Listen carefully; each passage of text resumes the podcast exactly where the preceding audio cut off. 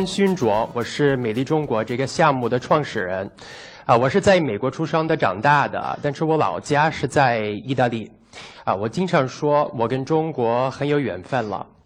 其实我觉得，意大利和中国有很多这个相似的地方。我零七年的时候在普林斯顿上学啊，我就开始想，我很想就是前往中国，呃，就是来到中国了解一下中国文化，就是和这么有缘分的一个地方走得更近了啊，所以我就零七年的时候来到了北京。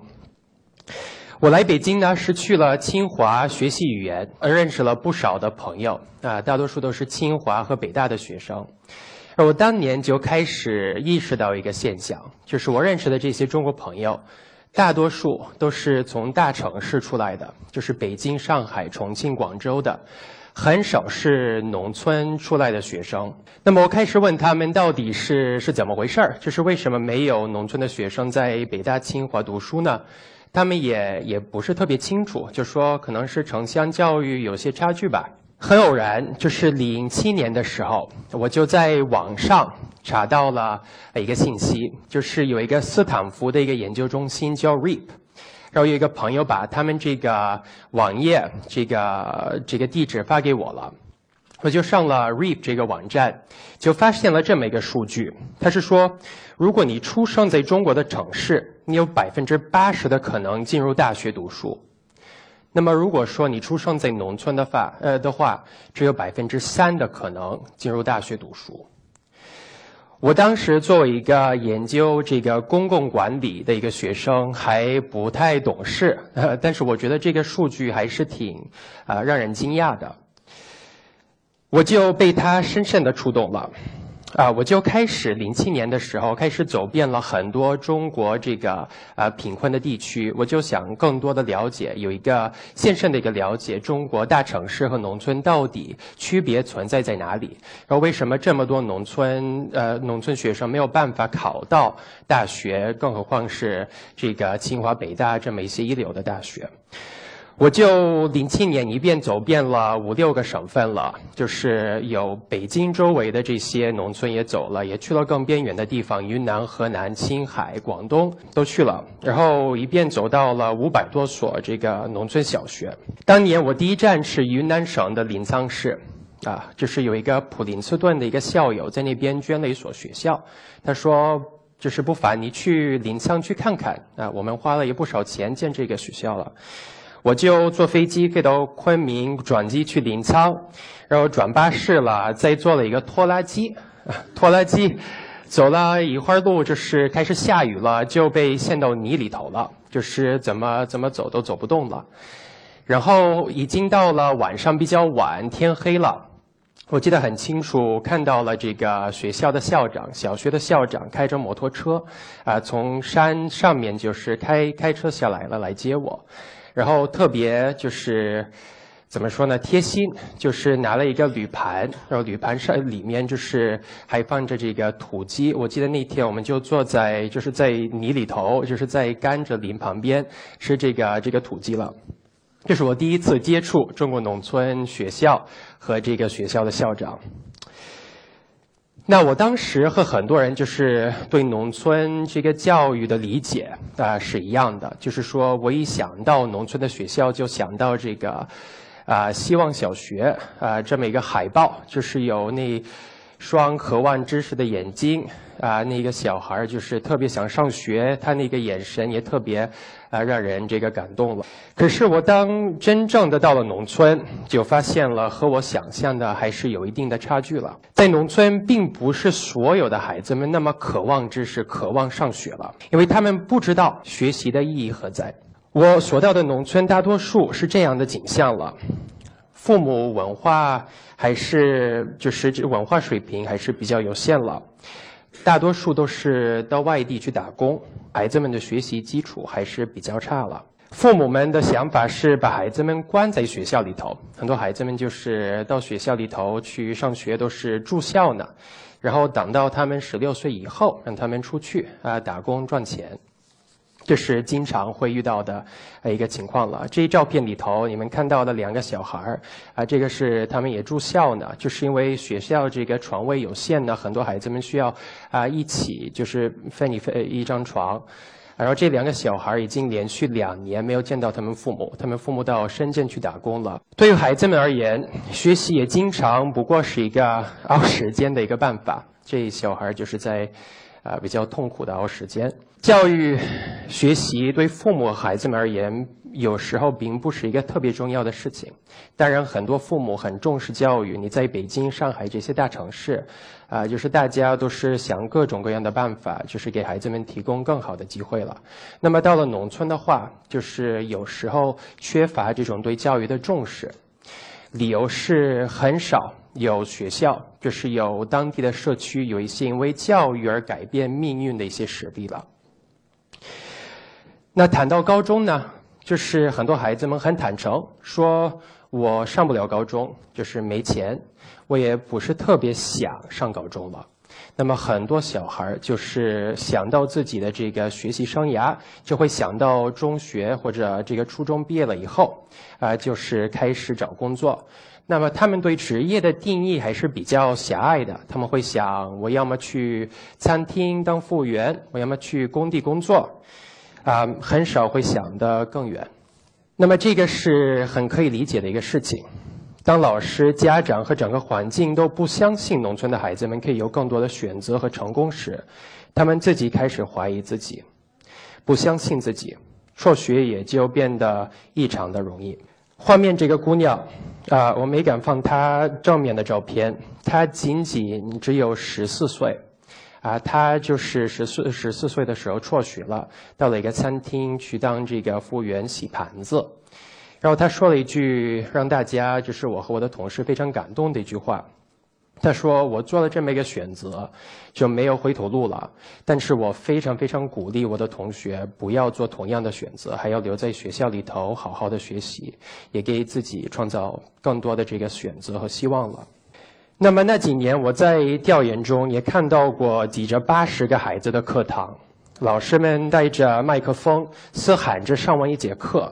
这图里头，你们也就是没有办法，我们没有办法涵盖整个的课堂，有八十多个孩子们，很多的就是排这个座位了啊。孩子们就是和一个老师很难跟每一个孩子有接触，很难真正的观察到、关注到每一个孩子，因为真的就是有时候坐的特别紧了，孩子们的数量太大了。我也看到看到过学校里头啊新建的一些图书馆，有一些校长特别自豪、特别开开心，说这个有外面的一些好心人士给我们学校捐了图书馆。啊，我还记得很清楚，有一位校长就是自己亲自站在图书馆这个门口，然后摆了一盆水。我说：“为什么图书馆门口里头有一盆水呢？”他说：“因为我们学校从来没有过这么多新的、干净的书。”所以每次有人进这个图书馆，他让他们让让他们就是洗一洗手，因为担心会把把书给弄脏了。看过很多小孩儿就是周末的时候从家里回到学校，就是量着自己自己的鲜菜，看是不是够他们吃一个星期。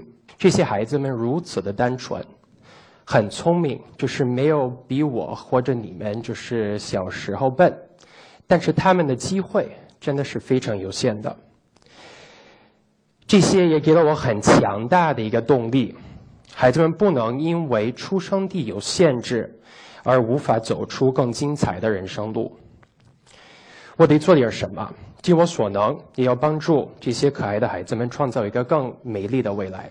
所谓美美丽的未来，并不是上一所好的大学，其实不一定是每一个小孩都需要上大学，或者有一个体面的工作。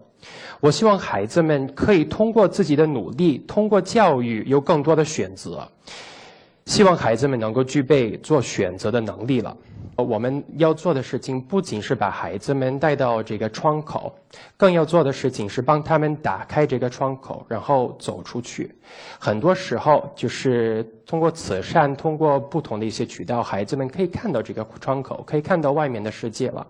但是他们走出去，就是做这么一个选择，下这样的决心，真的是非常非常艰难的事情。那怎么实现这个目标呢？只有一个办法，只有一个办法，就是教育。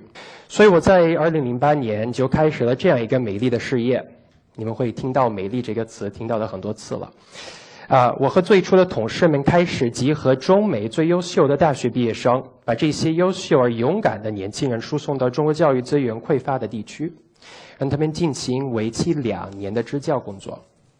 一开始，很多人告诉我这个事情不不可能，呃，不可能。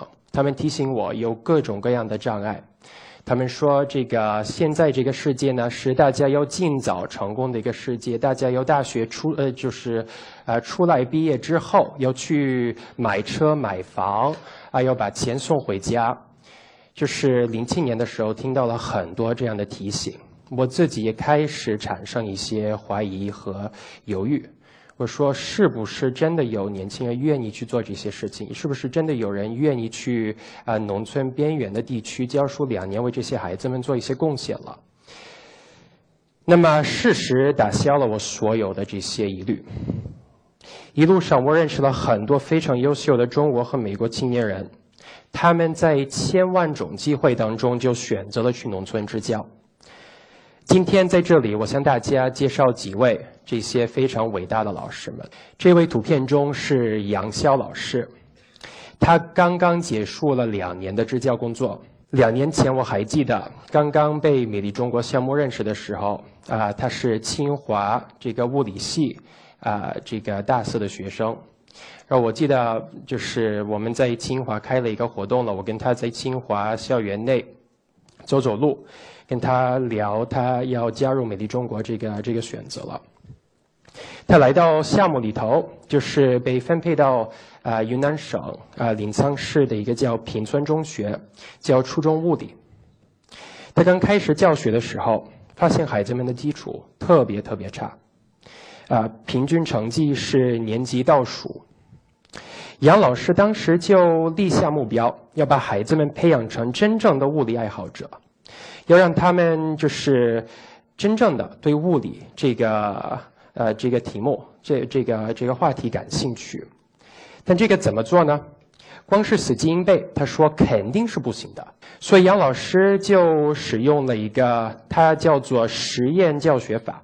孩子们一年以来，很多人就是呃这这个你你们可以看这个这个图里头啊，他们自己开始创造自己的一些试验品。啊，有一个电动船，有一个水果电池，还有一个望远镜。其实最重要的，就是不仅是孩子们这个兴趣是提高了，不仅是他们学习物理觉得更开心，啊，更幸福。非常非常优秀，这些孩子们，这个班级在期末的全县通考中，啊，获取了全县第三名好成绩。而班上原来有个呃想辍学的小男孩，在过去这一年中，成绩从班级的第四十一名进步到了二十八名，还成为了班级的物理制作大王。在学年结束的时候，他跟杨老师说了一句：“老师。”我我想要重新读一次初二，我觉得自己挺有潜挺有潜力的。我想把其他科目补好，还想跟你一样上清华大学。像杨老师，还有很多老师啊。这个图中是我们这个叫郝林硕老师，她是一个大大咧咧北京姑娘，成长过程一帆风顺。他在美国大学毕业以后，就选择通过美丽中国这么一个渠道回到中国，为自己的啊，就是自己的国家做一些贡献。郝林硕刚开始八年级，就是教八年级的时候，他有一个小孩叫福根，有一个学生叫福根。北京话福根，我听说还有另外一个意思了，所以我每次听这个名字觉得有点别扭了。嗯，但是他福根这个小孩啊，引起了他的注意。他平时几乎不和同学讲话，非常非常的这个害羞。他也是成绩是全班最后一名。其他老师建议郝林说：“呃，不要在这个孩子身上花太多的时间和精力了。”佳老师，呃，这个郝林硕老师其实是一个非常喜欢挑战的一个老师，所以他在年初就决定了要去家访，要去看福根这一学生的啊家庭，他的父母，看有没有兄弟姐妹，看到底为什么这个小孩这么有有财富，就是这么聪明的一个小孩，为什么成绩这么差了？那他到了福根，他走路走了两三个小时，到一个啊山里头的一个小村。就是见到了福根的父母，啊，福根他发现福根读小学的时候，父亲已经去世了，他姐姐在昆明打工，和他妈妈住在一起，在叔叔家里头住在一起了。林硕和福根妈妈聊过天，了解到了福根很喜欢跳舞。他说：“这小孩就是这么害羞，平时不怎么说话，但是既然对对跳舞感兴趣。”他在这个事情里头就看到了希望。郝林硕说：“我觉得你应该就是去参加我们学校的艺术节，你在艺术节上去去表个演啊。”他觉得这个可能可以给福根一个就是表现的一个机会了，就是给他一个建立自信心的一个机会了。所以他和福根就进行了一个很长时间的一个辅导，就是这个小孩也不是特别希望在全校面前去去表演，但是呃，这个好老师花了很多时间说服他，啊，也帮他这个排练一种舞蹈。那么比赛当天，呃，福根决定了要表演一个孔雀舞。孔雀舞平时在云南是一个女孩子的一种舞蹈方式了。但他这个孔雀舞跳得特别好，也得了这个舞蹈组的第一名。他现场轰动了，呃，同学们就是齐喊着福根的名字。害羞的这福根在台下对郝老师说了：“我从来没有像现在这么自信过。”今年夏天，福根初中刚刚毕业，他来到了昆明，报考了艺术专科学校舞蹈班。几天的考试和焦急的等待之后，福根收到了学校的录取通知。福根的故事原未结束，这个是仅仅是一个开始。这样的故事太多。现在美丽中国有两百多名项目老师们正在云南、广东第一线的课堂上教书。这两百多名项目老师进入课堂以来，已经有百分之六十五的班级。在考试成绩上有了显著的提升。通过测测试，他们全都希望留在教育这个行业里头继续做贡献了。可是，当我们感到欣慰了、感动的同时，也必须看到，在今天的中国，有超过一个亿的儿童生活在农村地区。要实现这所有的中国孩子们，无论出身，都能够享受到同等的优质教育。需要的不仅仅是几千万个乡村老师的力量，更需要一批杰出的未来领袖。他们了解问题症结所在，并从不同的社会角度、经济、商业、制度等等多方面实现，呃，这个远景，共同努力。而美丽中国的项目老师就是这一批未来的领袖。很多人说到支教，都会自动联想到牺牲。付出前途，而实际上，在这两年的支教中，真正的真真的很难衡量谁的收获大，是谁给予谁更多。有项目老师写道：“经历这个社会的痛，成为这痛的一部分，才有真正去改变它的动力。”我相信他们也在经历一场蜕变。目前，美丽中国百分之四十岁的结束项目、结束项目的这些老师们就会继续留在非盈利这个行业里头工作，啊，有百分之五十多会留在教育这个行业里头继续工作了。我期待着他们，也希望在座的各位能够一起见证。一起为这批有有呃这个有这个希望的志志愿者年轻人创造一个更好的成长环境，支持中国这一批社会未来领袖的成长和发展。美丽中国有一个英文的一个口号，就是 “Teach for China, Lead for Tomorrow”。教育和领袖是连在一起的。嗯，且看这些年轻人呃创造美丽中国，创造一个美丽的未来，也需要大家的参与，需要大家的努力。所以我再再一次感谢大家，就是对美丽中国的兴趣，也对美丽中国的支持。谢谢大家。